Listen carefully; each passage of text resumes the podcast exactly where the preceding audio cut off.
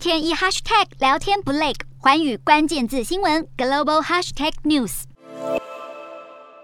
乌战争开打以来，中国国家主席习近平频频展现与俄罗斯总统普丁的麻吉情谊。北京当局甚至公开呼吁自家企业不要屈服海外威胁，别跟进西方企业抵制俄罗斯市场。不过日前，华尔街日报爆料，中国科技巨头嘴上不表态，身体却很诚实。其中，联想和小米在俄罗斯分别在电脑设备和智慧型手机居于二个地位。近期已经双双传出暂停对俄罗斯出货。而官方数据更显示，不止二到三月，中国对俄罗斯整体出口价值下滑近三成，其中三月科技产品下滑幅度更是显著，笔记型电脑少了四成以上，智慧型手机下跌近三分之二，行动通讯基地台的出口更大减九成八。而无人机巨头大疆创新作风则较为不同，四月底宣布暂停在俄罗斯和乌克兰的业务，成为乌俄战争爆发以来第一个表态的中国企业。分析指出，中国商业活动与政府态度恐持续走向分歧，因为业者忧心顾及俄罗斯，却可能失去欧洲和北美等更重要的市场，将使得中国企业对于俄罗斯的业务更加低调，甚至悄悄调。整业务，减少在俄罗斯市场的占比，但沦为西方政府二次制裁的目标。